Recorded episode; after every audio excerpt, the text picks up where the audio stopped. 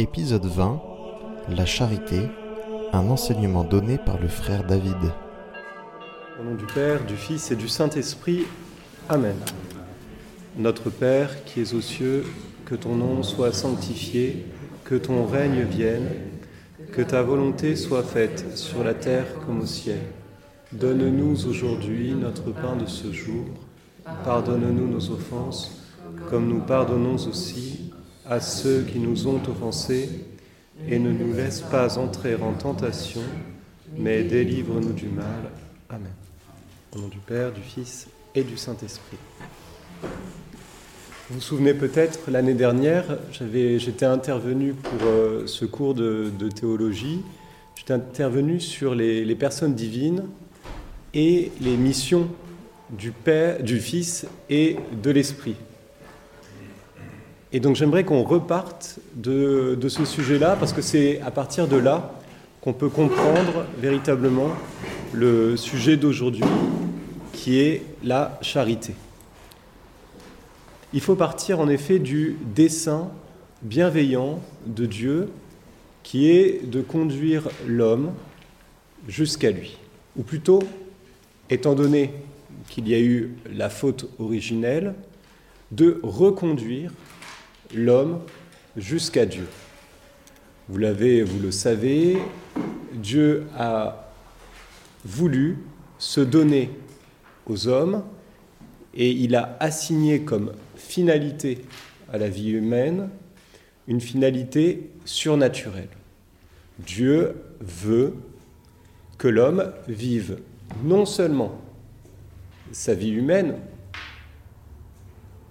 à hauteur d'homme, si on peut dire, mais plus encore, et en fait c'est la seule véritable finalité, c'est celle-ci, il veut que l'homme vive une vie surnaturelle. Alors on peut distinguer l'ordre de la nature et l'ordre de la grâce, évidemment, mais c'est bien la finalité surnaturelle qui est la finalité unique, qui est la seule fin pour tout homme. Dieu veut que tout homme soit sauvé, soit ramené à lui, le connaisse en vérité et l'aime.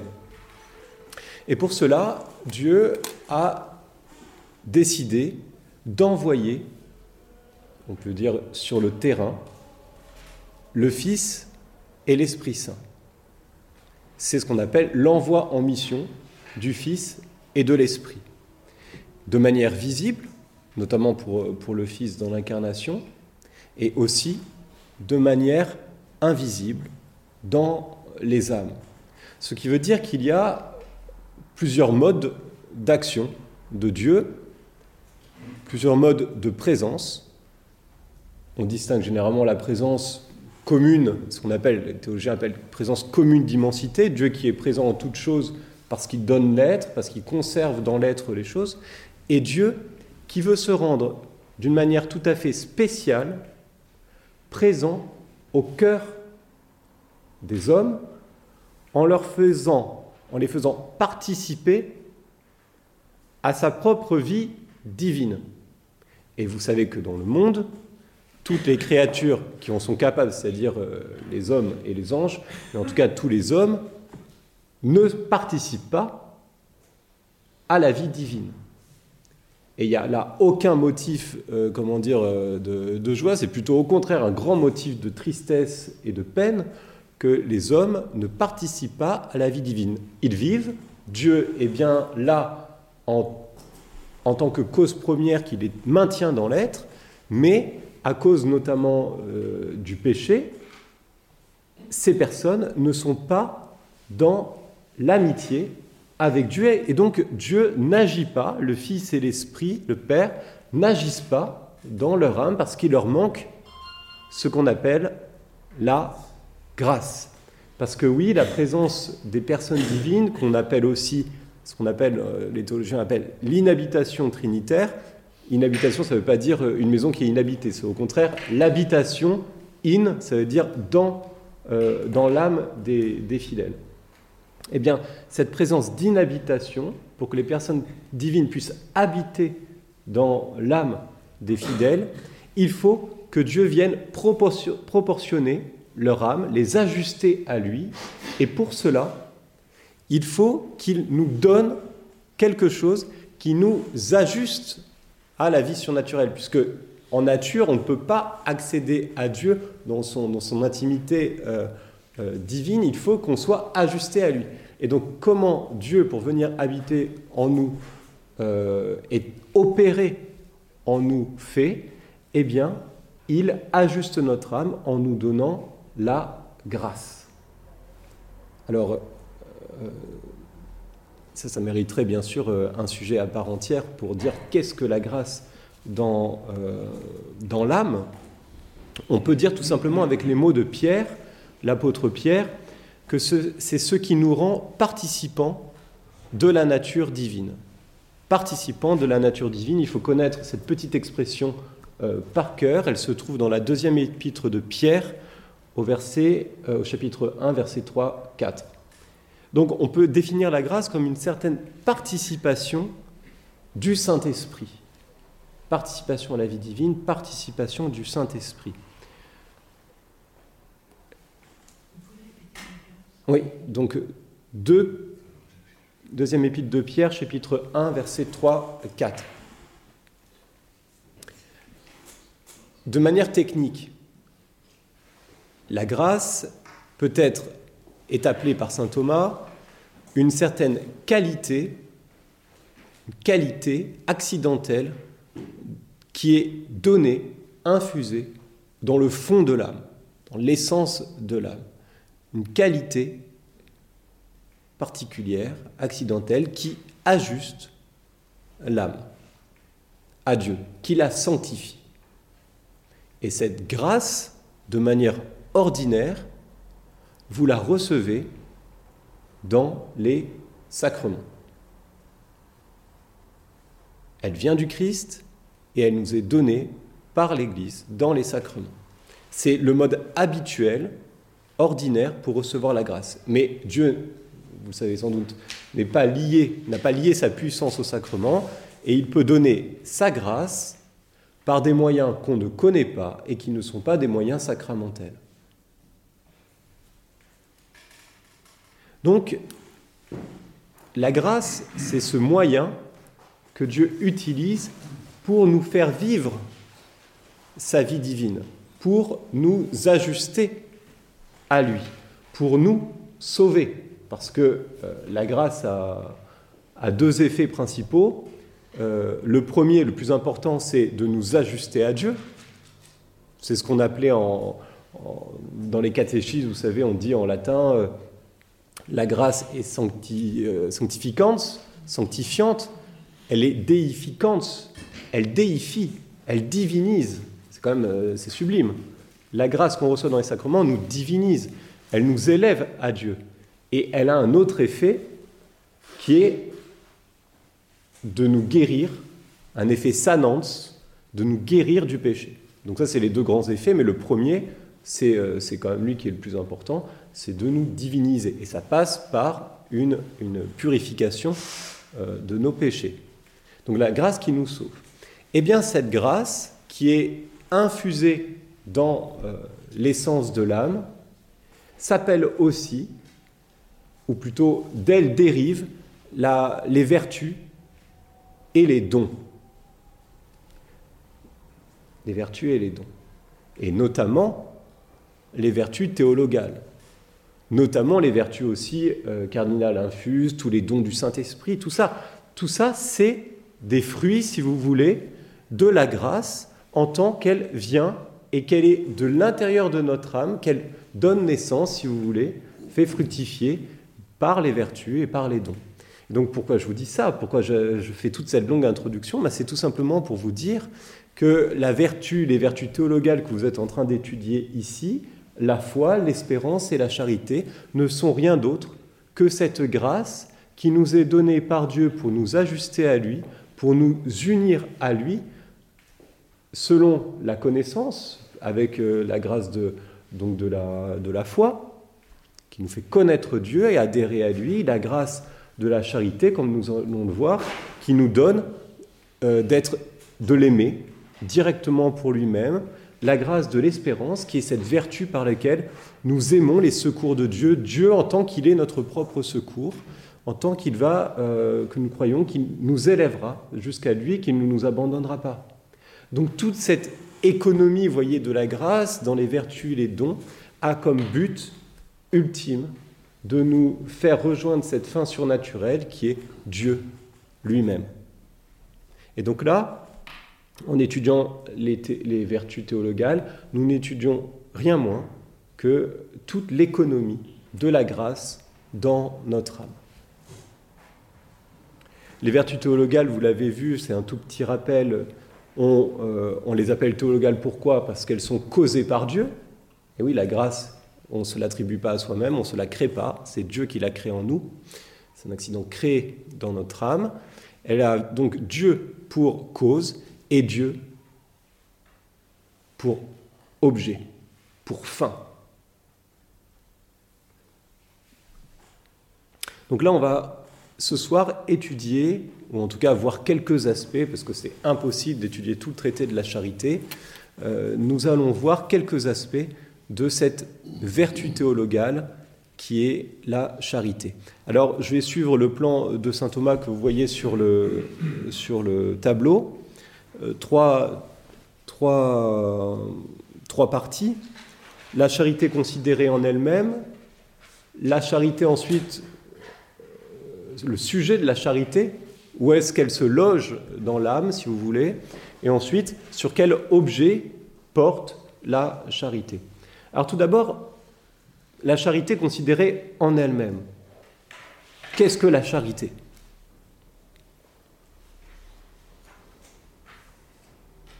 La charité, posez la question à n'importe quelle personne, même qui n'est pas chrétienne, vous dira la charité, c'est l'amour.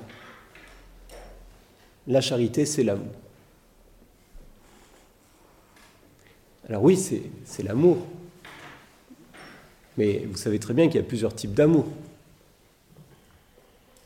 Plusieurs types d'amour. Saint Thomas distingue deux, types d'amour très importants, majeurs. Il dit il y a un amour de convoitise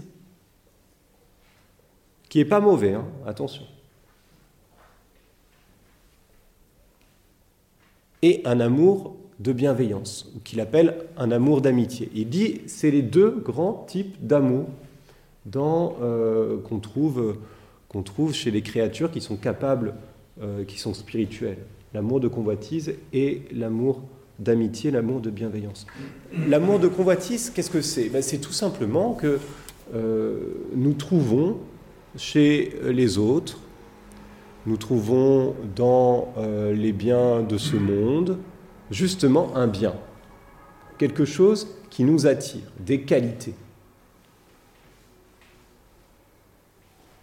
Et par conséquent, nous aimons ces qualités. Et nous les aimons pourquoi? Nous les aimons parce qu'elles nous font du bien. Et ça, il n'y a rien de mauvais là-dedans. Nous convoitons certaines choses et certaines qualités dans les choses ou chez les êtres parce que ces qualités nous font du bien. Donc c'est un amour qui est intéressé. Et je le répète, contre un certain, une morale un petit peu spiritualiste, euh, idéaliste kantienne, par exemple, qui considère que tout amour euh, intéressé est mauvais, pour saint Thomas, il n'y a aucun problème à ça.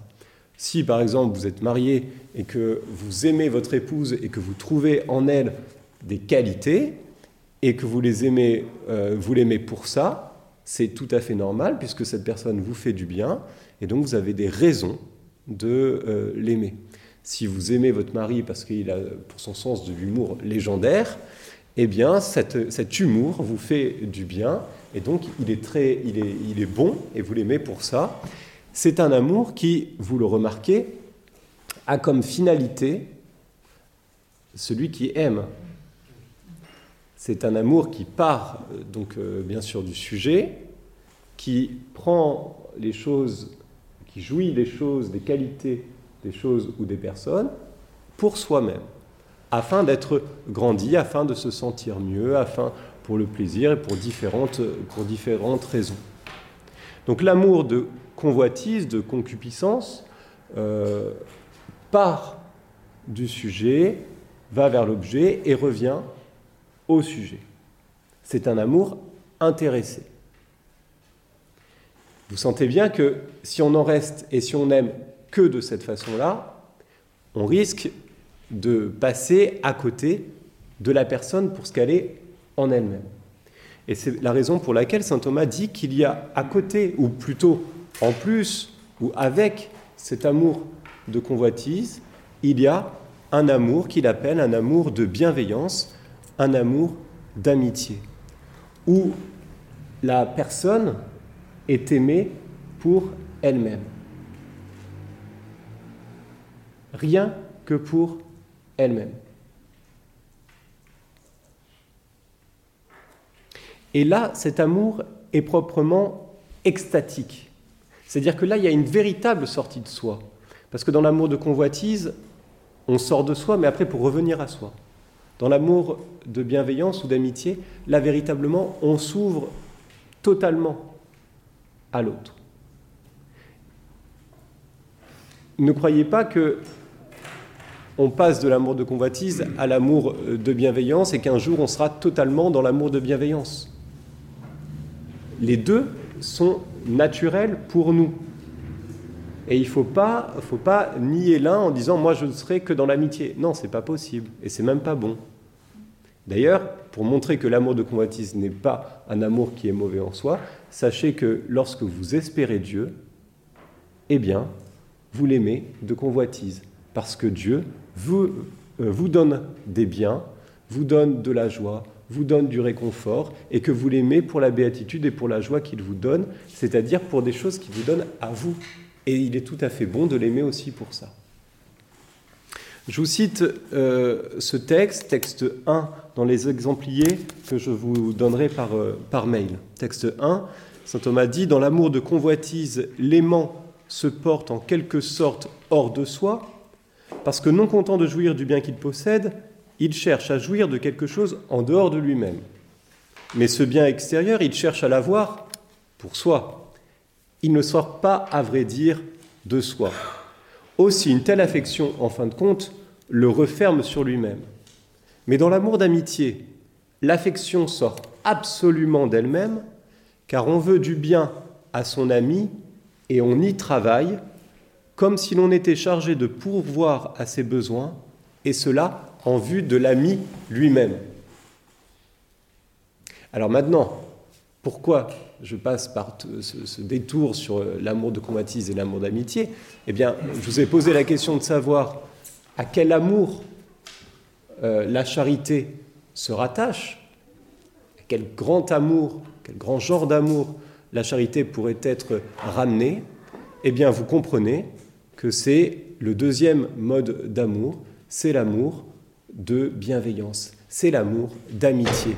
Et donc Saint Thomas définit la charité comme une amitié. Une amitié avec qui?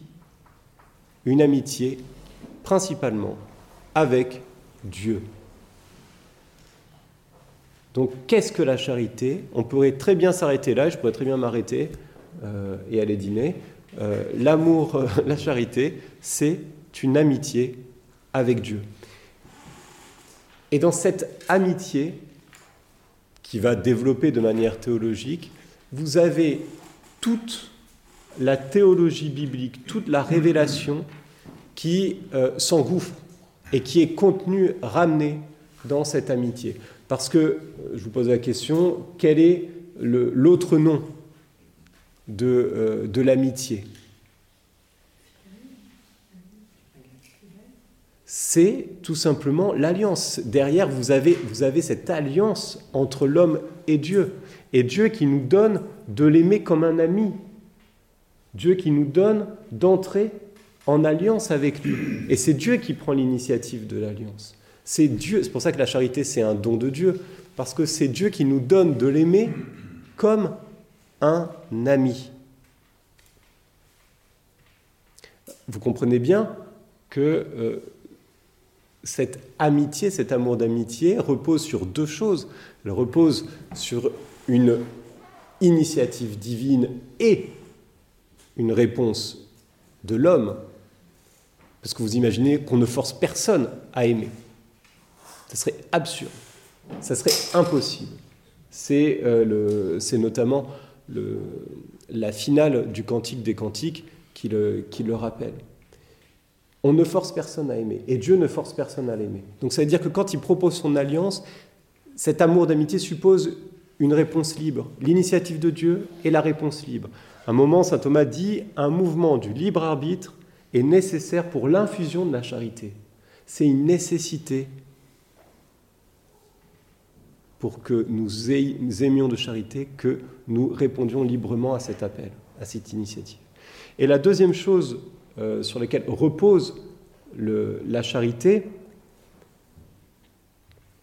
c'est ah, donc après cette question qui est posée, veux-tu être mon ami? Que Dieu nous pose, veux-tu être mon ami? Oui, Seigneur, je veux être mon ami. Donc la deuxième chose qui, est, supposée euh, dans, le mouvement de charité, c'est qu'il y ait le partage d'un certain nombre de choses communes vous le, vous le, sentez de manière très, très simple hein, dans, dans, dans l'expérience quotidienne. On est ami et on ne peut être ami avec quelqu'un que si l'on partage, nous on dit aujourd'hui c'est le grand mot à la mode, on partage les mêmes valeurs. Je pense que ça va beaucoup plus loin que ça, c'est plus qu'un, beaucoup plus qu'un partage de valeurs. En réalité, dans l'amitié, il y a le partage d'un bien commun, il y a le partage, euh, on se rejoint on se rejoint sur un fond commun. On se rejoint sur un fond commun. C'est ça qui fait la, la base, le fondement de l'amitié. Il y a entre lui, entre cet ami et moi, il y a quelque chose entre nous qui fait, qui nous rejoint, qui fait que nous, nous, nous sommes unis. Alors là, la question est quand même vertigineuse, parce que quoi de commun entre moi et Dieu? Entre moi qui suis qu'une petite fourmi, une créature, et Dieu qui est mon créateur. Qu'est-ce qu'il y a de commun? Eh bien, il y a le fait que Dieu lui-même veuille combler cet écart et se donner à moi. De moi-même, jamais j'aurais pu espérer être ami avec Dieu, parce que l'amitié suppose, dit Aristote, une certaine égalité avec un roi, un seigneur, on n'est pas ami, on est soumis. Or là, la révélation chrétienne, judéo-chrétienne, nous apporte cette, cette, euh, cette, euh, cette bonne nouvelle que Dieu ne veut pas simplement faire de nous des serviteurs, je ne vous appellerai plus serviteurs, mais amis. Il ne veut pas simplement que nous ayons un rapport avec lui de sujet à Seigneur, mais il veut que nous ayons un rapport d'amitié avec lui. Et pour cela, il s'abaisse et il se donne à nous. Et donc, le fond commun, c'est tout simplement les dons mêmes de Dieu. Quand je vous disais que la grâce, c'est cette participation du Saint-Esprit, eh ben voilà le fond commun. Voilà ce qui est euh, en tout cas sur cette terre, parce qu'après, il va aller même plus loin en nous donnant sa propre gloire. Et la grâce, c'est le commencement de la gloire. Mais donc c'est la vie divine qui nous est donnée, qui constitue le fond de notre amitié. Aristote disait euh, que le but de l'ami, des amis, c'est de vivre ensemble. Ce qui euh, ce qui est très très important, ce qui est très pratique, très concret et très juste. Dans l'amitié, on a plaisir et on veut être ensemble, on veut passer du temps ensemble. Là, vous comprenez que l'amitié dont je parle, c'est pas simplement euh, l'amitié amicale. Il y a une amitié conjugale, il y a une amitié fraternelle, etc. C'est beaucoup plus large, il y a différentes sortes euh, d'amis. Mais c'est un vivre ensemble. Et eh bien là, figurez-vous que Dieu fait en sorte que nous vivions avec lui. Il instaure un vivre ensemble entre lui et les hommes, un commerce d'amitié. L'admirable échange, l'admirable commerce d'amitié entre Dieu et sa créature. Totalement gratuit, parce que Dieu n'a pas besoin de nous pour être et pour être heureux. Mais par don gratuit, il se donne à nous pour que nous vivions cette amitié, ce fond commun, que nous vivions avec lui. Au fond, je pourrais prendre une expression aussi euh, assez, assez courante aujourd'hui. Quand on parle de la vie commune, il mène une vie commune.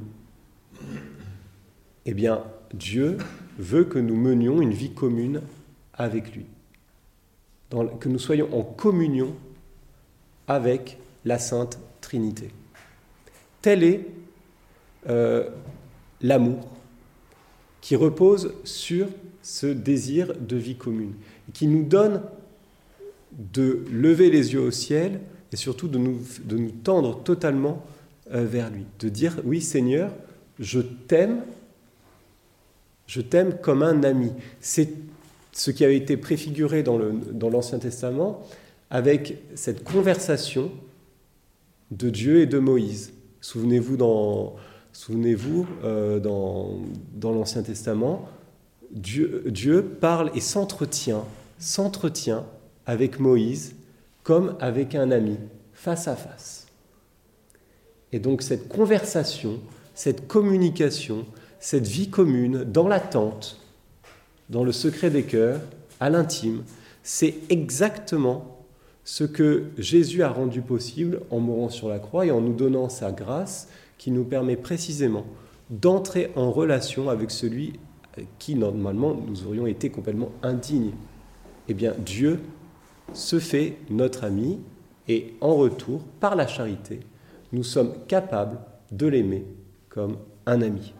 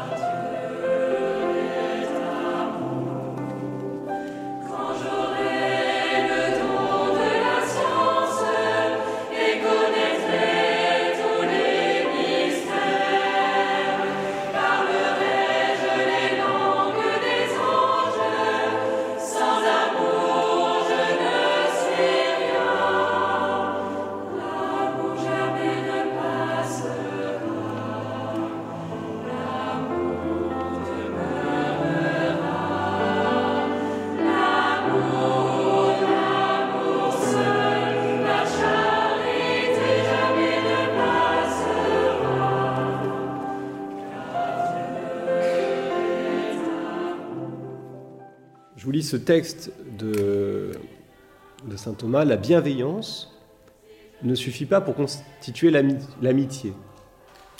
Il faut de plus qu'il y ait réciprocité d'amour. C'est ce que j'ai essayé de vous expliquer. Car un ami est l'ami de celui qui est lui-même son ami. C'est pas à sens unique. C'est une réciprocité. Et cette réciprocité suppose un partage d'un fond commun. Or, une telle bienveillance est fondée sur une certaine communication. Donc, puisqu'il y a une certaine communication de l'homme avec Dieu, du fait que celui-ci nous rend participants de sa béatitude, il faut qu'une certaine amitié se fonde sur cette communication. C'est au sujet de celle-ci que Saint Paul dit, Il est fidèle le Dieu par qui vous avez été appelés à la communion de son Fils. Il est donc évident que la charité est une amitié de l'homme pour Dieu, qui répond à une initiative divine. Donc oui, par la charité, nous communions à la vie divine, nous aimons Dieu et par conséquent, nous sommes unis à lui. Je vous parlais, j'ai utilisé le mot de vie. Il est très important puisque par la charité, nous menons une vie divine dès ici-bas. Dès ici-bas, nous menons une vie divine. Je vous cite cet autre passage. Dans l'homme, dit saint Thomas, il y a deux sortes de vie. L'une extérieure, selon la nature sensible et corporelle, et de ce côté, nous n'avons pas de communication, de commerce avec Dieu ni avec les anges. L'autre vie est celle de l'homme spirituel. Vous voyez en gros vie biologique et vie spirituelle, qui convient à son âme. Sous ce rapport, nous sommes en relation avec Dieu et les anges, en relation. Dans notre condition présente, ce commerce est encore imparfait, ce qui fait dire à l'apôtre, notre cité est dans les cieux. Mais il atteindra, ce commerce, sa perfection dans la patrie lorsque les serviteurs de Dieu lui rendront hommage et le verront face à face. Et c'est pourquoi notre charité n'est pas parfaite ici-bas, mais le deviendra au ciel. J'aime énormément cette, façon de parler de communication, Dieu qui se communique à nous, qui nous parle, qui converse avec les hommes. J'aime beaucoup cette idée aussi de commerce, non pas au sens euh, économique, mais de vie commune. Parce que je crois que c'est ça, c'est avec de tels termes qu'on arrive parfaitement à euh, signifier tout ce que la Bible dit, tout ce que la révélation nous enseigne sur l'alliance et par conséquent sur euh, ce que Dieu veut faire avec nous et veut nous offrir. Donc voilà finalement le, principal de, l'enseignement. J'aurais, je pense, pas de choses plus importantes à vous dire que ce que je viens de vous dire sur cette amitié surnaturelle que Dieu euh, veut entretenir avec nous. Essayons euh, d'aller un petit peu plus loin peut-être dans la compréhension maintenant technique de euh, la charité, mais je pense que c'est déjà un petit moins important. La charité est bien sûr quelque chose qui tombe du ciel, qui tombe du ciel et qui est créé en nous. ce que dit saint Thomas là, quand il insiste sur ce, point-là, est très important. Je suis toujours hein, dans, le, le premièrement la charité considérée en elle-même. Quelque chose de créé en nous. Pourquoi c'est important? Parce que euh, on pourrait croire que Dieu s'unit directement à nous et que euh, Dieu, en tant que Dieu, vient et sorte de fusion, vous voyez, avec l'âme humaine, et donc il y a une sorte de divinisation qui se ferait par mode de fusion, quelque chose de sorte. Ça, c'est les extases un peu panthéistes, vous voyez, ou alors euh, païennes. C'est pas ça du tout qui est, en jeu. Euh, Dieu reste Dieu et nous restons bien sûr humains. Mais par la grâce et par la charité, nous sommes, comme le disent les pères de l'Église, euh, chauffés par la flamme de Dieu. Et donc notre âme devient comme euh, rougie, comme on met un fer qui est rougi dans le, dans le feu. On participe à la chaleur du feu, mais on n'est pas le feu. voyez? Et ça, c'est très important de, bien dire que la charité et la grâce est quelque chose de créé et qu'entre Dieu et nous, euh, il y a cette, cet accident dans l'âme, comme je vous disais, c'est accident, substance, bon, c'est des termes techniques que vous, devez être familier maintenant.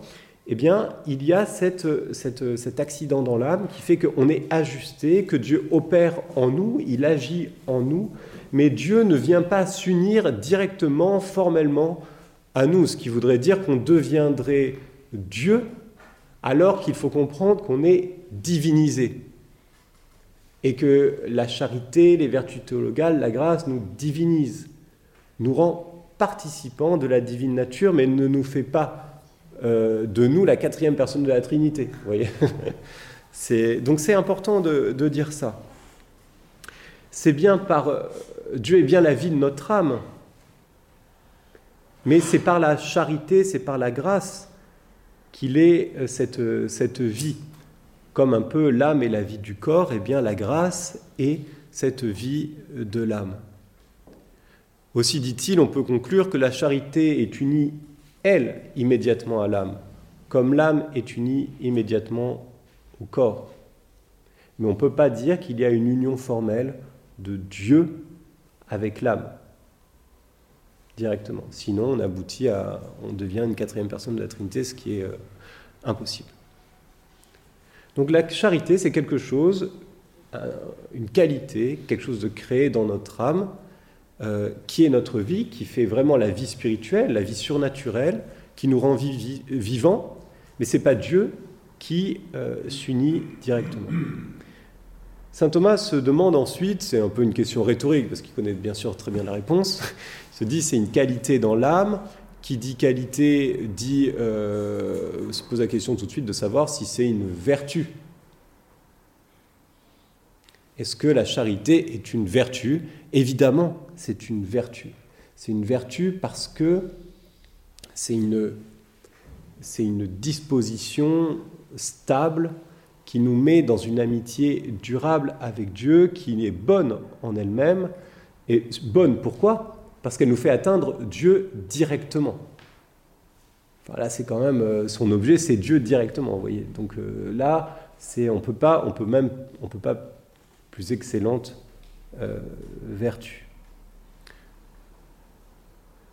Je vous cite ce petit passage parce que je pense qu'il pourra faire un petit peu écho à tout ce que vous avez entendu sur les actes, sur les passions, sur sur la moralité, sur euh, la bonté des actes humains. Là, à ce moment-là, il, résume tout de manière parfaite dans cette, euh, question, question 23, article 3, il dit Les actes humains sont bons selon qu'ils sont conformes à la règle et à la mesure requise. Et c'est pourquoi la vertu humaine, qui est le principe de tous les actes bons de l'homme, consiste à atteindre la règle des actes humains. Or, cette règle est double, ça il faut toujours le retenir, c'est toujours la même chose, elle est double. C'est la raison humaine, de manière prochaine, et Dieu, euh, de manière lointaine, si vous voulez. Mais en fait, c'est Dieu qui est premier, parce que c'est lui qui est l'auteur de, notre nature et donc aussi de, de la raison. Donc, de même que la vertu morale se définit par le fait d'être selon la raison droite, de même atteindre Dieu prendre raison de vertu. Donc, puisque la charité, atteint Dieu en nous unissant à lui, il s'ensuit que la charité est une vertu. Elle est parfaitement droite selon la raison et parce qu'elle est parfaitement ajustée à Dieu, c'est elle qui nous ajuste à Dieu, donc oui, c'est une vertu. Est-ce que c'est la plus excellente des vertus? Vous vous souvenez euh, tous de cette parole très célèbre de Saint Paul dans l'épître aux Corinthiens, 1 Corinthiens 13, 13, c'est facile. Il parle de la foi, de l'espérance, de la charité, et il dit, de ces trois, la plus grande, c'est la charité. Et la réponse, pour essayer de comprendre pourquoi c'est la charité, la réponse de Saint Thomas est magnifique elle est très juste. Souvent, on accuse Dieu, euh, on accuse Dieu, on accuse saint Thomas, vous savez, d'être un intellectualiste et euh, d'être toujours centré sur la science, sur l'intelligence, etc. Et de ne pas être quelqu'un d'affectif, euh, d'être un froid intellectualiste, un génie peut-être, mais quelqu'un, et pour la voie de l'amour, on préfère les carmes, et, etc. Ou alors les béatitudes, et vous allez, vous allez là-bas. Et, quand vous avez besoin d'un petit quota quand même d'intelligence, vous venez chez nous bah, en nous disant que voilà, on est quand même, euh, on est des affreux intellectualistes. Oui, mais euh, saint Thomas, c'est pas vrai, parce qu'il perd jamais le nord et il se souvient et il sait très bien que la plus grande des vertus c'est la charité. Mais pourquoi? Eh bien, il dit ceci la foi et l'espérance atteignent Dieu sans doute. La foi et l'espérance atteignent Dieu, c'est vrai. Quand je crois que Dieu est Trinité, je mesure vraiment pas ce que je dis. Je ne sais pas à quel point j'ai raison de dire que Dieu est Père, Fils et Saint-Esprit. Mais quand je dis je crois, j'atteins bien quelque, la substance même de Dieu. Mon intelligence se perd dans ce mystère, mais elle touche quelque chose de juste, de très juste, de véridique, de véritable. Donc elle, est, elle touche bien Dieu, elle atteint bien Dieu dans sa substance, dans, qui il est en propre, en vrai. La foi et l'espérance atteignent Dieu sans doute, selon que de lui nous préviennent ou la connaissance de la vérité, ou la possession du bien.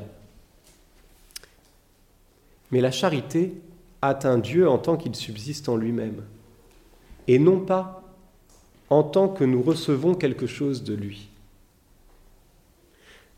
C'est pourquoi la charité est plus excellente que la foi et l'espérance et par conséquent que toutes les autres vertus.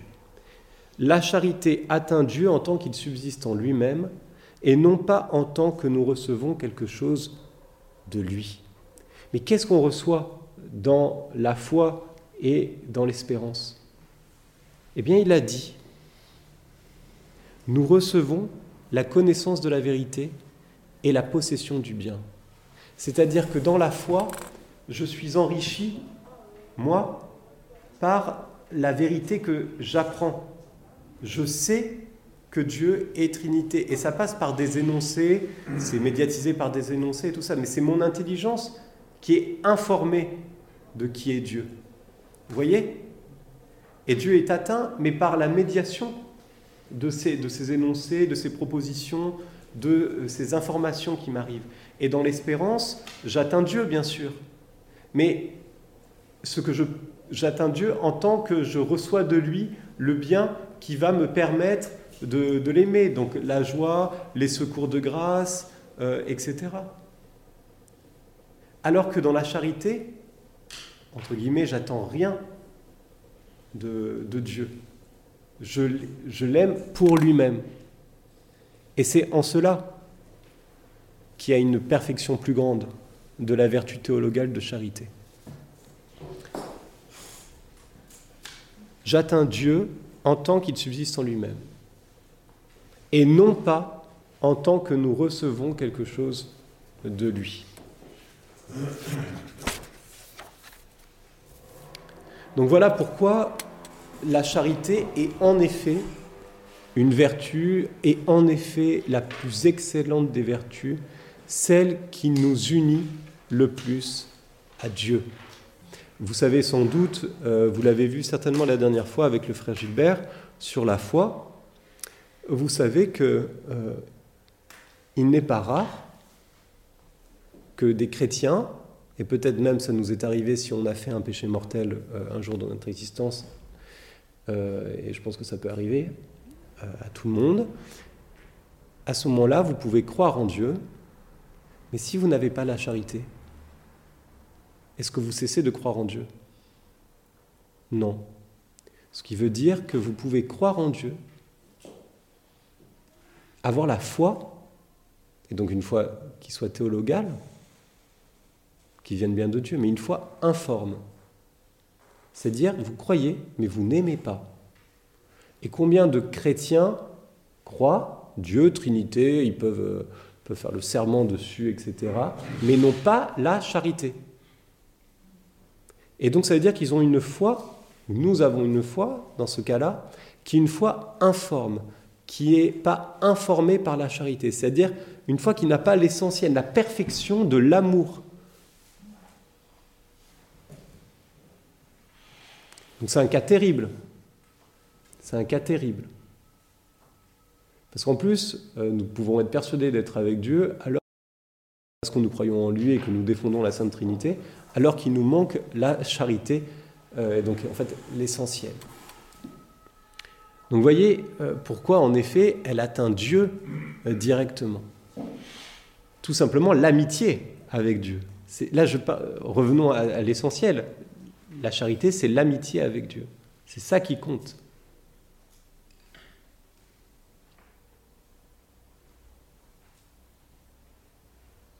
Et ça, saint Thomas l'oublie jamais. Et il sait que nous serons jugés sur l'amour et que notre place au paradis, tout dépend de l'amour et de la capacité d'amour. Et pas de euh, la puissance et de la science de foi que nous pourrons avoir.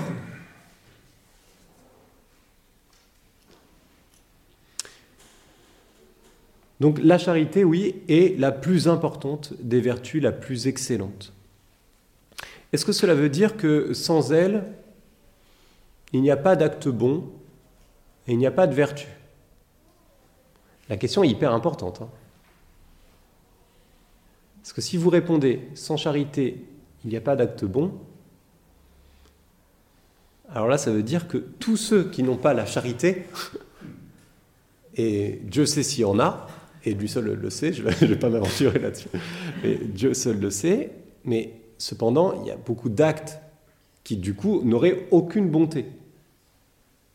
Alors, pour éviter cet écueil-là, parce que vous sentez que la réponse est, fausse, il y a une, réaction qui est, euh, qui est peut-être généreuse, mais qui est fausse. C'est de dire, ah oui, c'est la charité qui nous met dans l'amitié avec Dieu, c'est la charité qui est la plus importante. Euh, mais ça veut dire que si l'amour, s'il suffit d'aimer, ça veut dire que puisqu'on fait un acte d'amour, et puisqu'on voit qu'il y a un acte bon, eh bien ça veut dire que tout acte bon, même si on l'ignore, est un acte de charité. C'est totalement faux. C'est totalement faux. La charité est un amour, mais tout acte d'amour n'est pas charité.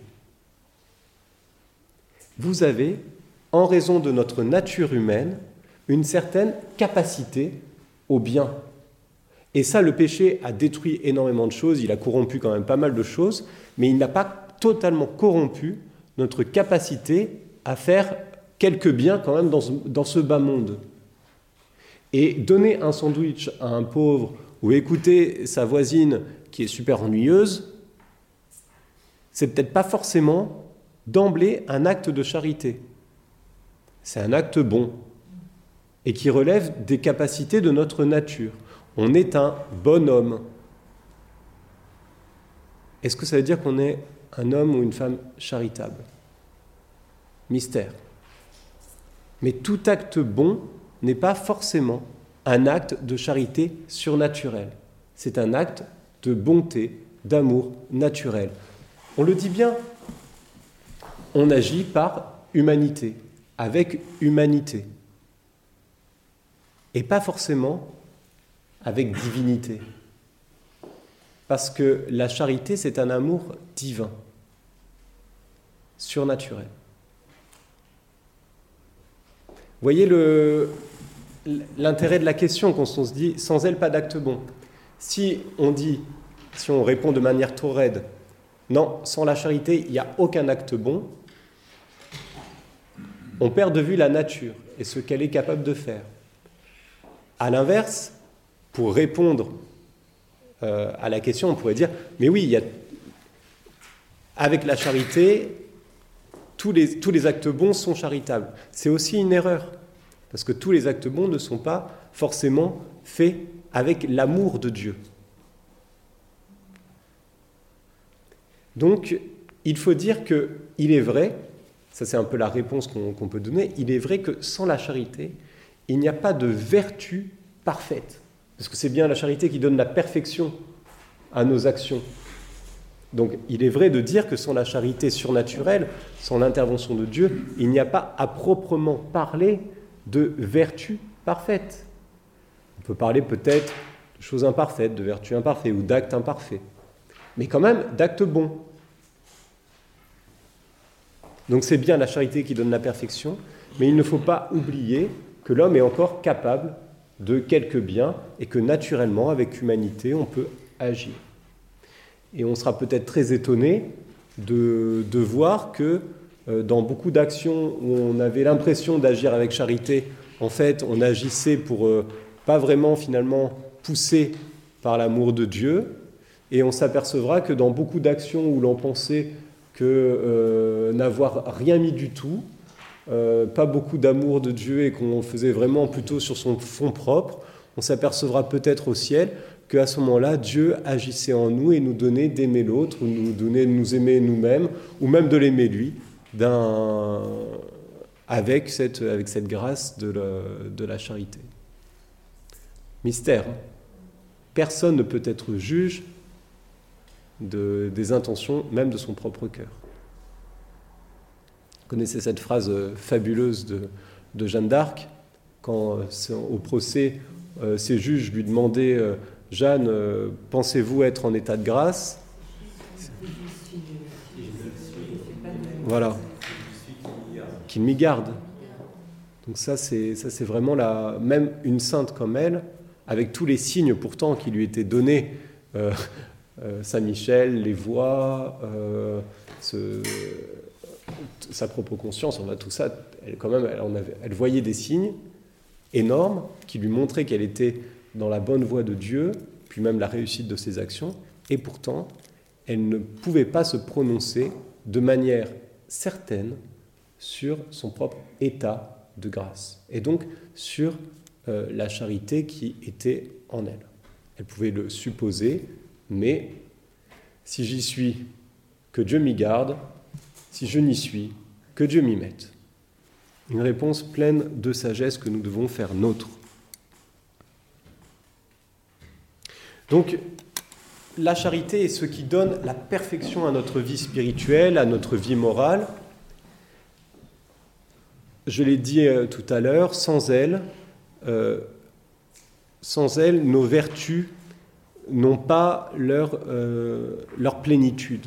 Et donc, on dit bien que de tout faire avec amour, c'est-à-dire avec l'amour de Dieu, pas avec un amour humain, de tout faire avec amour, ça montre bien que la charité a cette vertu première, qu'elle est comme la base euh, de l'édifice moral, elle est comme la source de l'édifice moral, elle est euh, ce, qui, ce qui commande tout, ce qui conduit tous nos efforts, toutes nos vertus vers la fin qui est Dieu lui-même c'est par la charité que nos actions trouvent leur fin ultime. Donc c'est vraiment elle qui gouverne l'ensemble et qui doit gouverner l'ensemble de notre vie morale. Parce que c'est elle qui est au principe, c'est elle qui est à la fin, puisqu'en fait c'est Dieu qui est au principe et à la fin.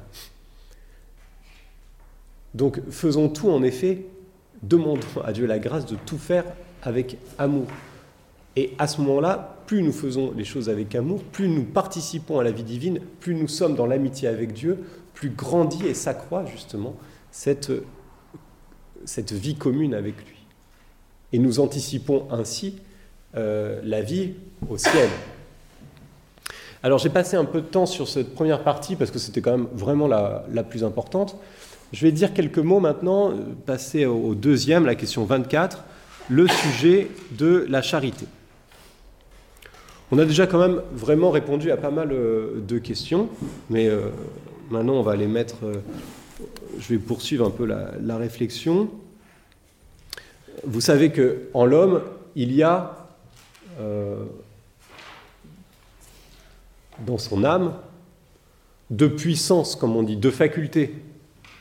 Alors là, depuis quand même maintenant un an et demi, vous devez le savoir, ça doit être automatique intelligence et volonté. Et l'intelligence et la volonté sont les facultés rationnelles. On dit que c'est la raison de l'homme, la raison de l'homme, parce qu'on n'a pas les bêtes, n'ont pas d'intelligence et de volonté.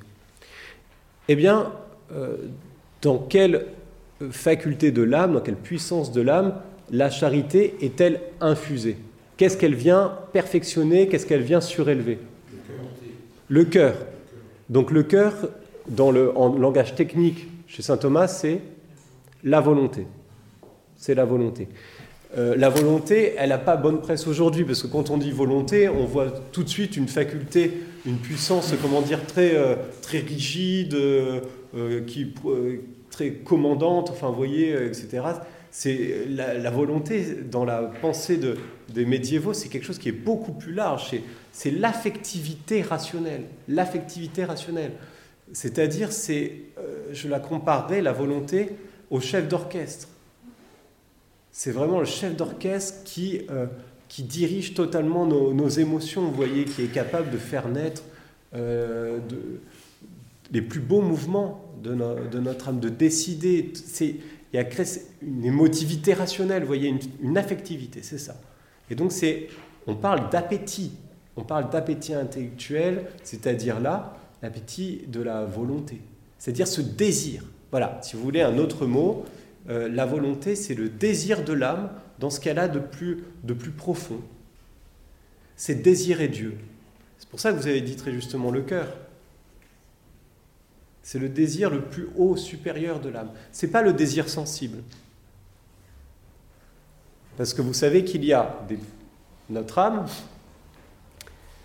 elle a des puissances, des facultés qui sont liées au corps et des puissances qui ne sont pas liées au corps. L'intelligence et la volonté, bien sûr, ils ont un impact sur le, sur le corps, etc. Mais c'est quand même euh, des, puissances qui, demeurent indépendamment euh, du corps. Et il y a des puissances qu'on appelle des puissances sensibles de notre âme aussi, mais qui sont liées au corps, inférieurs. Bah, par exemple, euh, quand, vous, quand vous désirez une pâtisserie ou un truc comme ça, là, c'est pas votre affectivité, c'est pas votre cœur que, qui vous fait l'aimer.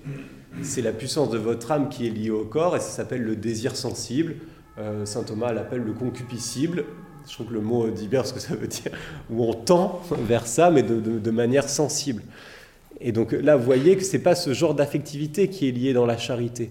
On n'est pas en train de désirer Dieu comme on désire un éclair au chocolat on le désire par une affectivité beaucoup plus haute qu'une affectivité rationnelle. Et ça n'en fait pas une affectivité froide, parce que c'est un véritable amour qui est très chaud, très chaud, mais euh, qui n'est pas érotique, même si le terme d'éros, et là c'est le, grand mérite de Benoît XVI dans son, dans son encyclique, c'est de l'avoir redonné et de dire, en fait, en premier, il peut qualifier cette relation affective, cette charité, cet amour de Dieu affectif, si il est contrebalancé et vu de manière euh, complémentaire avec agapé, eros et agapé, qui sont les deux, les deux, mots qui permettent de comprendre ce qu'est euh, l'amour de Dieu. Il faut tenir les deux pour comprendre cette affectivité euh, de charité. Donc là, on vient de répondre tout de suite, ça y est, c'est fait, euh, à la question quel est le sujet de la charité? Eh bien, Dieu, quand il donne dans l'essence de l'âme la grâce, et que cette grâce après s'exprime, si vous voulez, dans les puissances, selon les puissances de notre âme, eh bien, lorsqu'il vient travailler notre affectivité, il vient lui donner ce don, cette vertu qui est la charité. Donc c'est bien la volonté qui est le siège de la, euh, charité. Qui la cause? On a répondu aussi à, cette question. C'est évidemment Dieu. Parce que la charité, aimer de charité, c'est aimer à la manière de Dieu. Si vous voulez, j'aime bien, souvent j'emploie cette expression, c'est avoir les sentiments mêmes de Dieu. C'est ça la charité. Avoir les sentiments mêmes de Dieu. C'est-à-dire, là aussi c'est un, point très très important, je pense aussi important que ce que j'ai dit au, tout début, c'est aimer Dieu avec les sentiments de Dieu. Aimer Dieu à la manière de Dieu.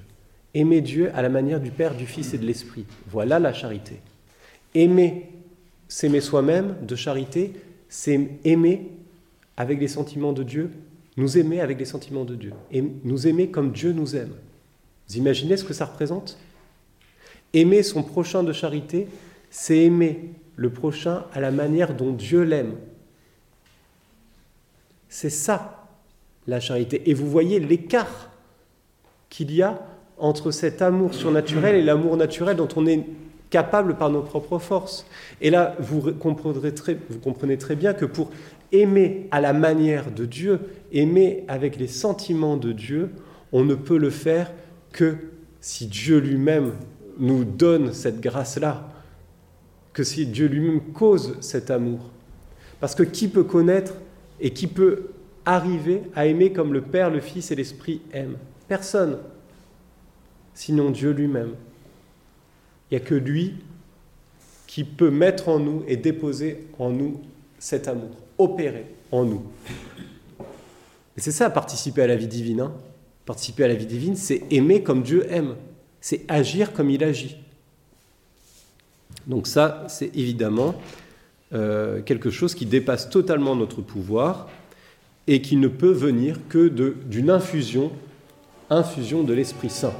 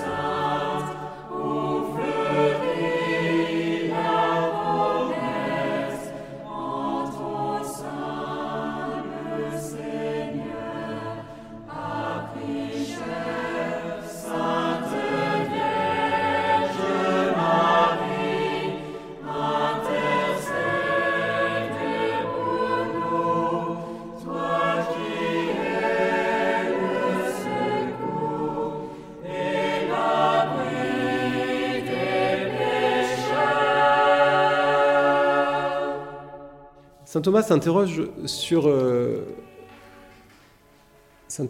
euh, la relation entre nos capacités naturelles et euh, le don de, la charité. Et il se dit, est-ce que Dieu nous donne de la charité à la mesure de notre capacité naturelle? C'est une bonne question. En gros, naturellement j'ai un cœur comme ça, est-ce que Dieu vient nous donner de, euh, vient le remplir et nous donner d'aimer à la mesure de notre nature? Alors là, il est très très clair. Il nous dit la charité est hors de proportion avec la nature humaine, on vient de le dire. Elle ne peut donc provenir d'une cause naturelle, mais seulement de la grâce du Saint-Esprit, qu'il infuse en nous. C'est pourquoi la mesure de la charité ne dépend pas des conditions de la nature, ni de la capacité de la vertu naturelle, mais seulement de la volonté du Saint-Esprit distribuant ses dons comme il veut. D'où cette parole de l'apôtre, à chacun de nous la grâce est accordée selon la mesure du don du Christ. Donc là c'est quand même une super nouvelle. c'est une super nouvelle. Parce que souvent, on se dit, euh, on n'est quand même pas euh, naturellement, je suis pas top, quoi. J'ai pas 20 sur 20, euh, j'étais plutôt un cancre à l'école, je suis un cancre dans la vie et tout. Naturellement, je suis un pauvre gars, je suis pas capable de grand chose. Oui, mais t'inquiète pas, parce que dans la charité, ce qui compte, c'est Dieu, et s'il veut te remplir au-delà de toute mesure de ce que tu es capable, il le fera. Donc c'est lui qui, c'est lui qui gère la quantité de, grâce et de charité, vous voyez. Et c'est pas en fonction de tes mérites euh, naturels. C'est pas en fonction de toi, c'est en fonction de lui. Ce qui est là et là, là aussi, il y a, une, une leçon très importante dans la vie spirituelle. C'est que dans la vie spirituelle, on progresse quand on comprend que c'est Dieu qui cause notre bonté et que ce n'est pas nous en fonction de nos mérites ou de nos petites capacités, qui euh, séduisons Dieu, qui faisons l'intéressant en disant Seigneur, regarde, euh, je suis pas mal quand même, viens, euh, donne-moi ta grâce. C'est Dieu qui cause notre bonté. Tout à fait, c'est le mouvement est inverse. Et donc s'il veut la causer de manière démesurée, il le fera. La charité est une vertu théologale qui a son siège dans l'âme, plus précisément dans la puissance volitive, dans cette affectivité spirituelle. Elle n'est, euh, c'est Dieu qui l'infuse en nous, elle n'est pas euh, mesurée par nos propres capacités naturelles. Une question qui se pose aussi, c'est est-ce qu'elle peut être augmentée? Ou est-ce que une fois qu'on a reçu euh, la, charité, bon bah voilà, c'est fait, on, a reçu notre, notre taux, ce qui, ce qui est bon, ce que Dieu a décidé, mais après ça s'arrête. Non. Eh bien non, pas du tout. Pas du tout, pas du tout. La charité peut toujours s'accroître, peut toujours s'augmenter. C'est-à-dire notre volonté peut être... On peut toujours davantage aimer. On n'est pas limité on est ouvert à l'infini, si vous voulez. Enfin, nous, on ne pourra pas, euh, pas parce que bah, l'infini nous-mêmes, on est limité en tant que créature. Mais cependant, on a quand même une marge de progression qui est énorme. Comme dans le domaine de, pour les corps, on ne peut pas euh, se muscler à l'infini et avoir. ça serait absurde d'avoir un corps énorme. Mais par contre, euh, on peut muscler notre affectivité spirituelle, voyez, notre, notre amour. On peut davantage aimer, mieux aimer être des champions euh, par grâce de, l'amour de Dieu, de la, de la charité.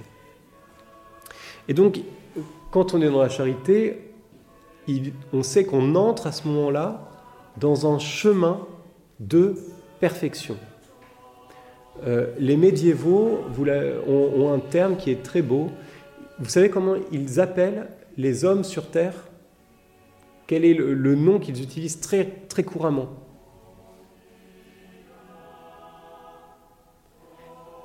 Il nous appelle des viatores, c'est-à-dire des voyageurs. C'est comme ça qu'un médiéval conçoit la vie humaine comme un voyage, comme une route, comme un chemin. Et nous sommes en chemin sur cette vie. Vers où? Vers la patrie, vers la gloire de Dieu. Et donc, notre charité, Saint Thomas dit, c'est la charité de la route. C'est magnifique ça. La charité de la route, c'est-à-dire de la voie, in via. Je vous lis ce qu'il dit. La charité de la route peut être augmentée. En effet, si nous sommes appelés voyageurs via Torres, c'est parce que nous sommes en marche vers Dieu, qui est le terme final de notre béatitude. Sur ce chemin, nous progressons d'autant plus que nous nous rapprochons davantage de Dieu, dont on ne s'approche pas par une marche du corps, mais par les affections de l'âme. Dis-moi quelles sont les affections de ton âme et je te dirai si tu es proche de moi, si tu t'approches, si tu grandis et si tu augmentes en charité. Or, c'est la charité qui produit ce rapprochement, du fait que par elle, notre âme est unie à Dieu. Et c'est pourquoi il est de la nature de la charité du voyage de pouvoir s'accroître, car s'il n'en était pas ainsi, le cheminement lui-même prendrait fin. Aussi, l'apôtre appelle-t-il la charité une voie lorsqu'il dit Je vais encore vous montrer une voie qui les dépasse toutes. C'est toujours dans l'épître aux Corinthiens. Et cette voie qui les dépasse tous, c'est tout simplement la charité. La charité est une voie, un chemin. Et là, vous retrouvez tout ce que Sainte Thérèse d'Avila, tout ce que les Carmes ont magnifiquement dit, le chemin de perfection. Alors, bien sûr, elle augmente. Et elle augmente par mode d'intensification dans l'être c'est-à-dire de participation de plus en plus grande à l'amour même de Dieu. Parce que de la charité de Dieu à la charité qui est dans l'homme, il y a cette continuité, c'est la même. C'est bien l'Esprit Saint qui est répandu dans notre cœur. C'est bien Dieu qui intensifie son œuvre en nous si nous le laissons faire, si nous lui disons oui, bien sûr. Alors, cette croissance, ce progrès se fait par paliers. Euh, il ne faut pas croire que ça se fait de manière complètement continue, vous voyez, comme une sorte de ligne qui avance comme ça. C'est une progression par palier. À mesure aussi des missions dont je vous ai parlé l'année dernière, des missions du Fils et de l'Esprit. Cela veut dire que l'Esprit Saint travaille en nos cœurs et qu'il y a souvent, mais vous l'avez, je suis sûr que vous l'avez expérimenté, il y a souvent une répétition d'actions charitables qu'on fait euh, et qui sont bonnes en elles-mêmes puisque c'est des actions de charité, mais qui ne font pas, euh, qui nous font pas progresser d'un seul coup. Et il y a à force de répéter des mêmes actions, un peu dans le, secret, comme une plante qui petit à petit, ou comme un, être, un, être humain qui grandirait corporellement, il y a un moment où d'un coup, on prend, de la, on prend plusieurs centimètres d'un seul coup, vous voyez. Mais ça ne veut pas dire qu'on n'a pas cessé de, progresser. Ça veut dire qu'il y a un travail, une progression qui, est, qui n'est pas toujours continue et qui, fait, qui fonctionne par palier. C'est très discret en effet. Et c'est à force d'accumuler certains actes de charité qu'à ce moment-là, paf, il y a un moment, un jour, où il y aura, on passera à autre chose. On, sera, on aura franchi une étape dans, dans, la charité. Souvent, vous êtes peut-être dit, tiens, c'est bizarre, il y a encore 10 ans ou il y a 30 ans, quand, euh, quand je commençais ma vie, euh, j'arrivais pas du tout à faire ce genre d'action. Et eh bien là, maintenant, je n'y pense même plus et je le fais naturellement. C'est-à-dire surnaturellement si c'est fait avec charité. Et eh bien là, ça veut dire que vous avez franchi un palier dans la charité, quelque chose qui vous est, par la vertu, devenu plus facile. Et ça a mis du temps. Saint Thomas dit, euh, il, il, aime beaucoup cet exemple, il dit, il faut de multiples gouttes d'eau pour creuser la pierre. Et il y a un moment où la pierre sera creusée, sera percée toujours les mêmes actes, et il y a un moment où il y en a un, il y en aura un qui sera plus parfait que les autres et qui fera percer la pierre. C'est pareil dans, les, dans le progrès spirituel et dans l'intensification de la charité. De ça, on peut retirer un, un enseignement très important, c'est que il ne faut pas avoir peur des périodes où on a l'impression de stagner. Parce qu'en réalité, cette impression est parfois peut-être fausse, et on est, dans un, on est en train de progresser, mais sur le même, dans le même genre d'action, avant d'arriver à faire quelque chose de nouveau, de neuf. Mais ce qu'on prend pour une, stagnation est en fait une progression sur un même, euh, sur un même niveau.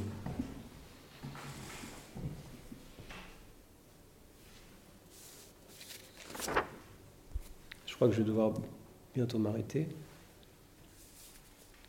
Je voudrais dire simplement un mot pour finir sur, euh, sur cette deuxième partie.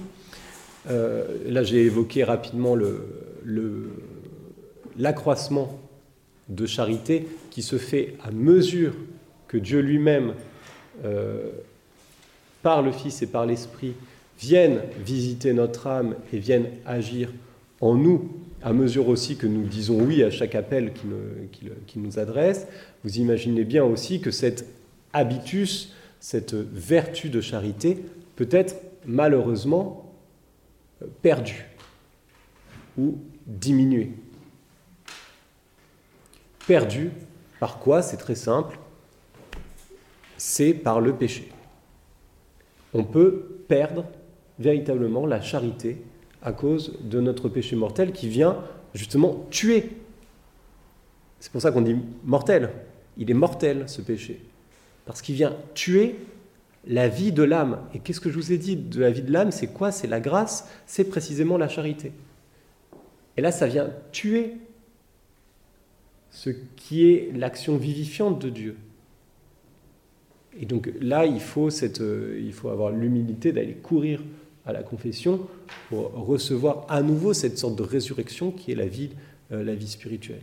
Et qui vient revivifier et remettre, si vous voulez, un peu de, l'eau de la grâce euh, dans nos actions.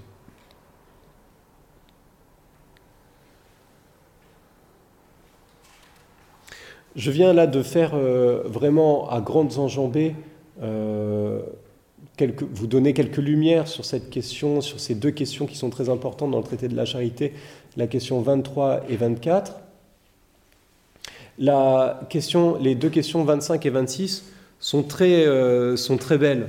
Je vais simplement vous les présenter, vous pourrez les regarder euh, déjà dans les, exempliers, les, textes que je vous ai donnés, euh, que je vais vous donner, vous donnent déjà une petite idée de, ces questions. Mais euh, elles sont très simples. Elles sont très simples parce que, en fait, saint Thomas se demande quels sont les objets, c'est-à-dire les personnes, les sujets, qu'est-ce qu'on peut aimer de charité. Bien sûr, vous comprenez que le premier objet, c'est Dieu et qu'il y a un ordre aussi dans, les objets. C'est Dieu, c'est moi-même. Ça, c'est celui qu'on oublie le plus souvent hein, dans l'amour de charité. Dieu, on veut bien l'aimer de charité. C'est Dieu. C'est lui qui cause la béatitude. Le prochain, tout de suite, on file tout de suite, ah oui, aimer son prochain de charité. Celui qu'on oublie un petit peu, c'est nous-mêmes. Il faut s'aimer aussi de charité. Avoir de la charité à son, égard. C'est aussi, euh, c'est aussi important. Donc l'amour de Dieu, l'amour de soi-même de charité, s'aimer comme Dieu lui-même nous aime. Vous imaginez ce que ça veut dire? Alors on a tant tendance à se détester ou à se, se mépriser, se regarder comme Dieu nous aime, entrer dans les vues de Dieu sur nous-mêmes. C'est aussi très beau. C'est une voie de progrès dans la charité. Donc Dieu, nous-mêmes, les autres, le prochain, et après, dans le prochain, il s'interroge sur euh, l'amour des ennemis, évidemment, euh, l'amour de ceux qui nous sont tout proches, et il se demande dans quel ordre, et avec, euh, avec les uns et avec les autres, qu'est-ce qu'on peut faire, dans quel, avec, avec qui la charité peut se, plus se déployer, c'est-à-dire en intensité, euh, il dit que c'est avec, avec, ceux qui nous sont, qui sont des amis, justement. Parce que c'est avec des amis qu'on peut faire le plus de choses. Hein. Avec les ennemis, vous pouvez aller plus loin. votre charité, elle va plus loin au sens elle, s'étend. Mais avec un ennemi, même si vous l'aimez de charité, vous ne faites quand même pas grand-chose avec lui. Parce qu'il n'y a pas justement ce fond commun entre lui et vous. Vous ne pouvez pas donner à l'amour tout son plein jaillissement. Vous voyez ce que je veux dire? Donc il y a tous ces regarder, regarder l'amour sous tous ses rapports. En intensité, c'est quand même avec, avec ceux qu'on aime, ceux qui nous sont le plus proches et ceux qui partagent ce fond commun qu'on peut faire le plus de choses.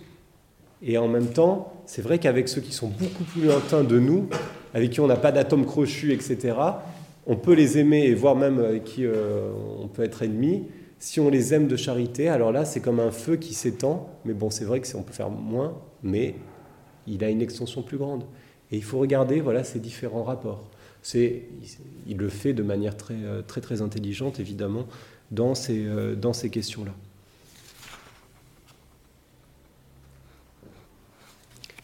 Voilà, je m'arrêterai là. Désolé pour euh, de ne pas avoir pu traiter cette, cette troisième partie. Peut-être que, vous avez éventuellement des, questions. Est-ce qu'on peut considérer que euh, Dieu nous ayant fait à son image et à sa ressemblance, que nous ayons chuté, enfin là-dedans chuté, est-ce qu'on peut considérer que c'est uniquement par la volonté qu'on peut espérer retrouver la ressemblance divine euh, Je ne comprends pas très bien votre question parce que c'est. La volonté dans la charité, euh, vous parlez de la volonté divine. Mm. Est-ce qu'on peut penser que c'est par la volonté divine que l'homme peut retrouver cette ressemblance? Alors, la ressemblance, elle, est, elle, est, euh, elle se réalise, elle se réalise de, de multiples façons elle se réalise déjà toujours par l'œuvre de Dieu.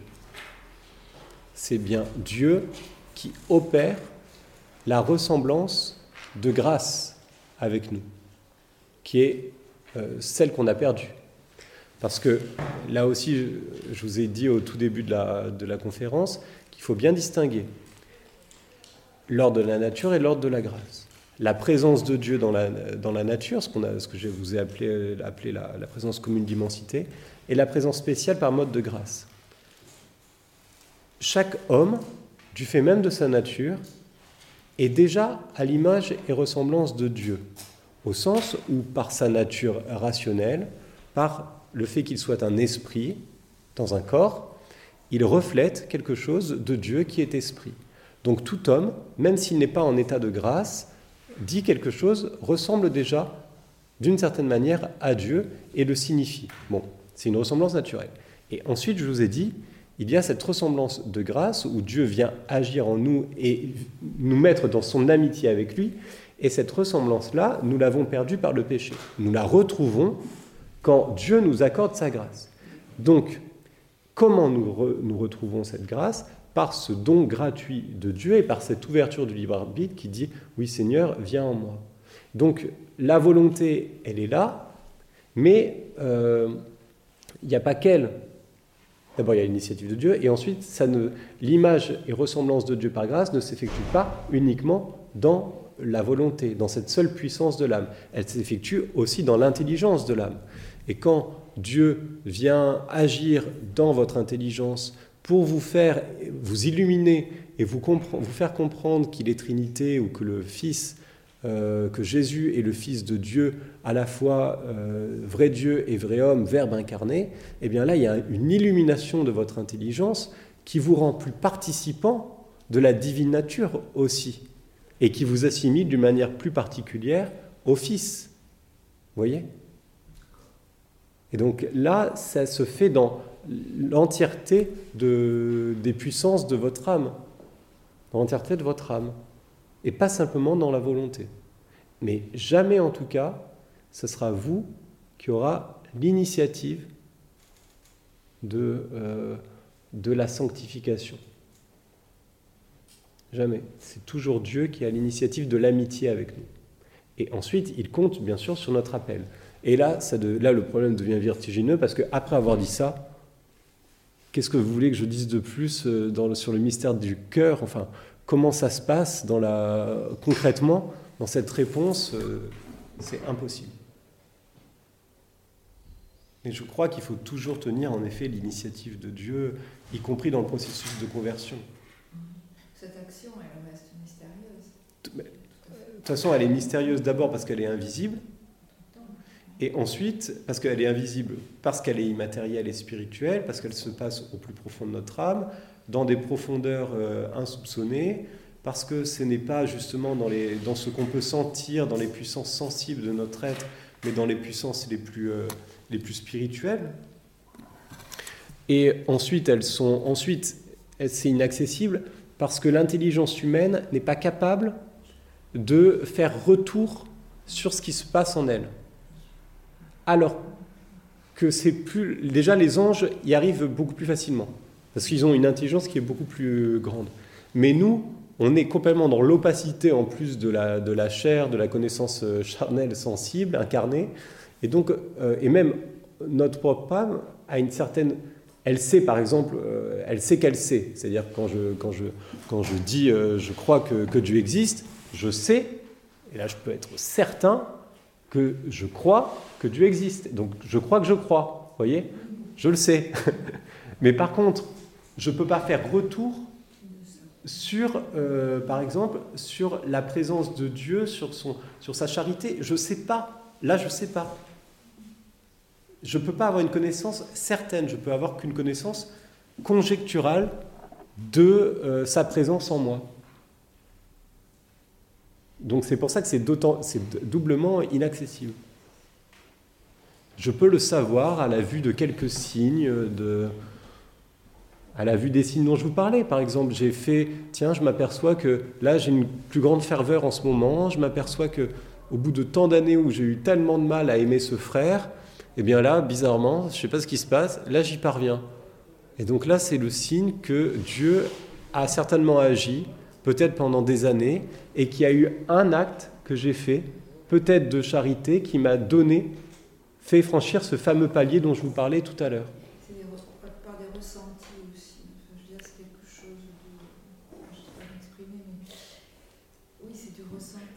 Il y a un ressenti, mais il faut faire attention aussi avec le ressenti, parce que si c'est sensible de l'émotion. Euh, ouais. Bien sûr, mais c'est difficile à formaliser. Tout à fait. Tout à fait. Par notre intelligence, c'est pas possible.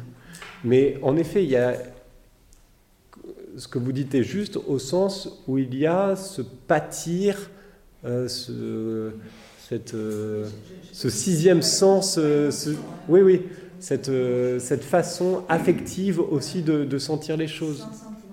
Non, non, sans sentimentalisme, j'ai bien compris. Oui, oui, oui. Mais cependant, c'est vrai qu'il y a cette... Il y a cette euh, mais c'est à l'affectif, on le, on le sent. Un amour de Dieu. L'intelligence n'est pas première dans la volonté Alors, l'intelligence et la volonté travaillent vraiment de concert. Euh, pour, connaître, pour aimer quelqu'un, il faut qu'on le connaisse. Donc euh, sans, la, sans, la, foi qui présente les vérités à la personne, on ne peut pas les aimer. Vous voyez, si je ne vous parle pas de Dieu, vous ne pouvez pas l'aimer. Donc euh, l'intelligence et la volonté travaillent ensemble. Le, et la, volonté, pareil, la volonté excite aussi l'intelligence. Quand j'aime une chose, vous le sentez bien euh, quand vous aimez une chose, à ce moment-là, vous mettez à vouloir mieux la connaître.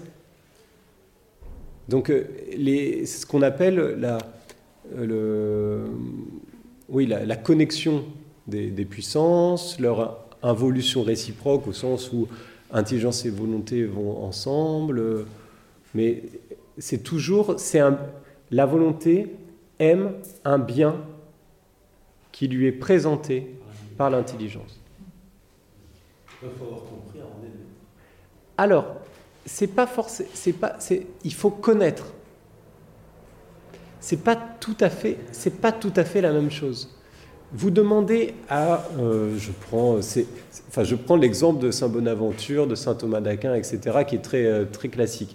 Il parle de la Vétula, la petite, euh, petite personne âgée qui n'est pas théologienne et qui, qui qui aime Dieu, qui le connaît, et qui connaît le credo, mais peut-être pas plus. C'est déjà pas mal. Eh bien, elle connaît Dieu. Est-ce qu'elle le comprend au sens euh, où elle déploie toute son intelligence de tous les mystères? Pas forcément.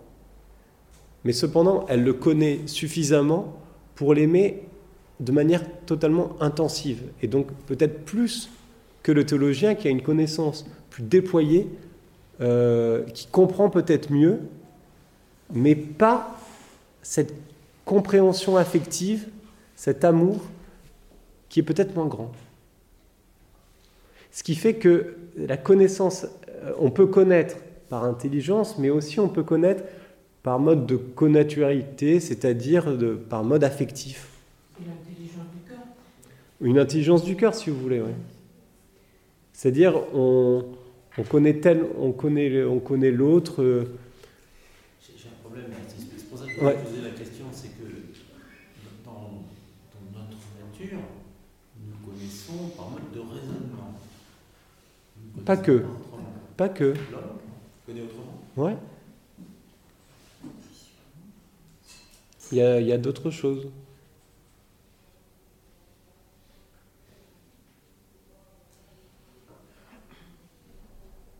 C'est pas uniquement. euh, par exemple, euh, parce que précisément, vous comprenez. D'abord, euh, le fait qu'on ne comprenne pas tout.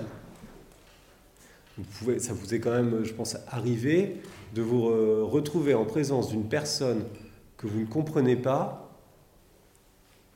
et vous serez incapable de dire ce qu'elle va faire, ce que, comment elle réagit, ou même ce qu'elle a fait, pourquoi elle a fait.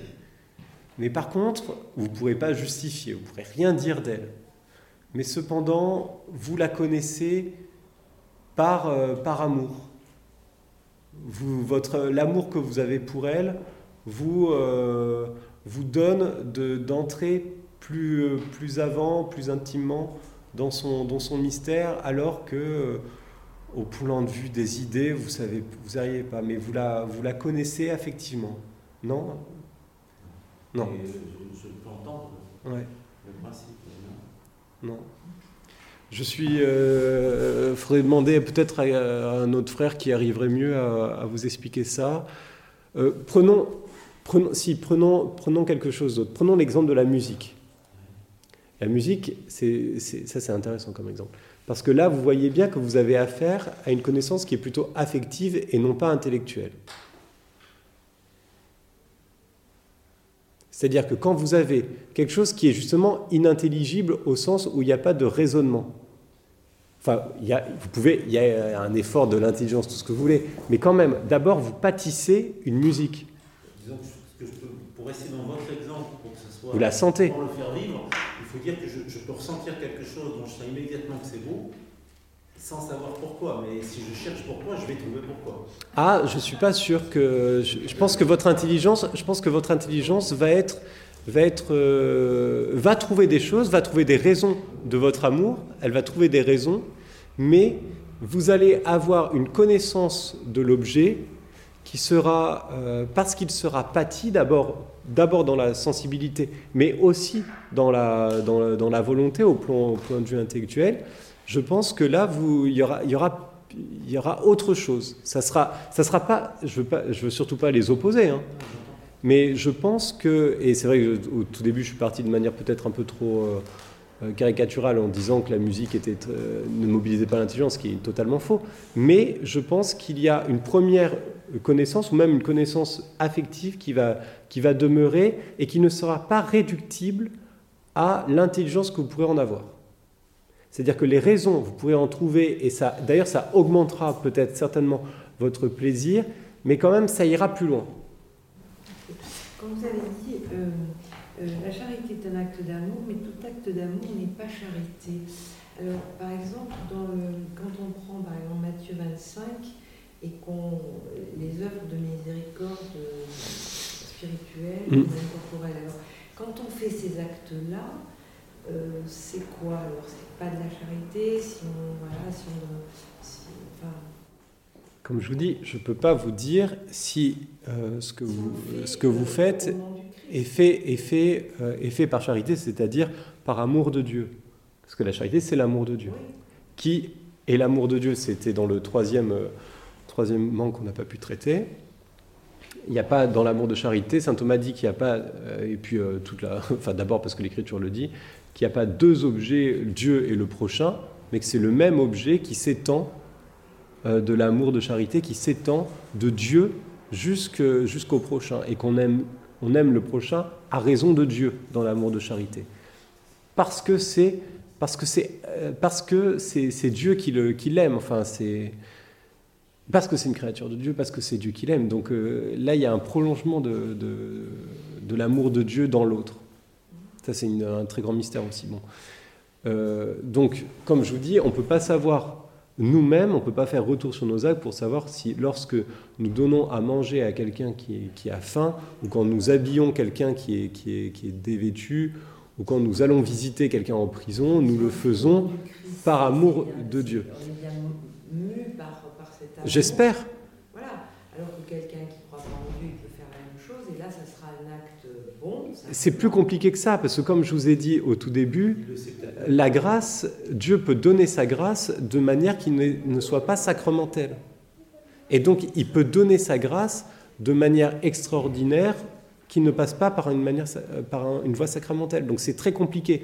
Cependant, dans l'Écriture, on nous dit bien, Jésus nous dit bien, celui qui donnera le verre d'eau en ma qualité, en mon nom, en ma qualité de disciple. Ça veut dire que, oui, mais ça, est-ce qu'on en a conscience qu'on donne en la qualité de disciple ou au nom de Jésus? Mais ce qui est sûr, c'est qu'il faut tenir le fait que l'acte qui sauve, l'acte salvateur, c'est l'acte de charité, c'est-à-dire faire au nom du Christ, au nom de Dieu. Qui peut dire qu'il agit au nom de Dieu et au nom du Christ?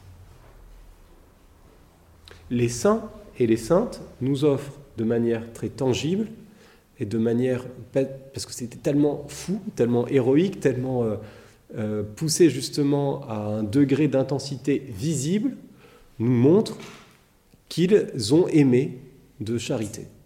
Et certaines actions, même on peut dire certains actes, étaient un acte de charité. L'acte de Saint Martin euh, qui donne son manteau, quelqu'un qui est humain, simplement euh, qui agit par humanité, pourrait le faire. Sauf que là, nous savons par la tradition que cet acte était un acte inspiré par Dieu, un acte de charité. Est-ce que tous les actes de Mère Teresa ont été informés par la charité? Peut-être pas. Mais on sait que beaucoup de ces actions l'ont été. Et du coup, le, le mot est très galvaudé aujourd'hui. Le mot amour est totalement galvaudé. Et même charité. Parce qu'on en Je suis pas sûr. Je pense que on oui c'est vrai, mais il est il est un petit peu moins au sens où caritas a d'abord une tonalité chrétienne beaucoup plus grande que le mot amour euh, encore. Et euh, oui, mais je, je crois que c'est très difficile pour, pour, pour nous-mêmes et pour nos contemporains de, de comprendre que tout amour, même euh, très, très noble et très bon, ne veut pas dire forcément que c'est une charité surnaturelle et que c'est pas ça qui sauve. C'est pas parce que vous avez été un, brave type dans votre vie, vous n'avez pas fait de mal, que vous avez euh, payé vos impôts et que vous avez donné euh, le 31 décembre à des gens, euh, ou vous avez eu un engagement associatif, ça ne veut pas dire forcément que vous êtes euh, sauvé et dans la charité.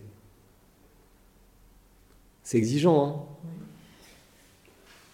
De même, on pourrait imaginer que euh, quelqu'un qui fait un acte et qui, aux yeux des autres, pourrait euh, être considéré comme. euh, Enfin, il n'est pas gentil, par exemple, dans l'éducation d'un parent avec son enfant, serait quand même un acte de charité. Ah bah si c'est un acte juste, impéré par la charité, informé par la charité, oui, il peut passer inaperçu. Il peut passer même pour un acte euh, injuste, je ne sais pas s'il n'est pas compris, mais bon, ça c'est les... euh, La charité est invisible, hein, vraiment, euh, comme je vous dis, on peut pas... ça- C'est caché. En fait, il n'y a que Dieu qui sait. Il n'y a que Dieu qui sait, mais par contre, tout sera, tout sera révélé à la, à la fin. Ça, c'est magnifique quand même.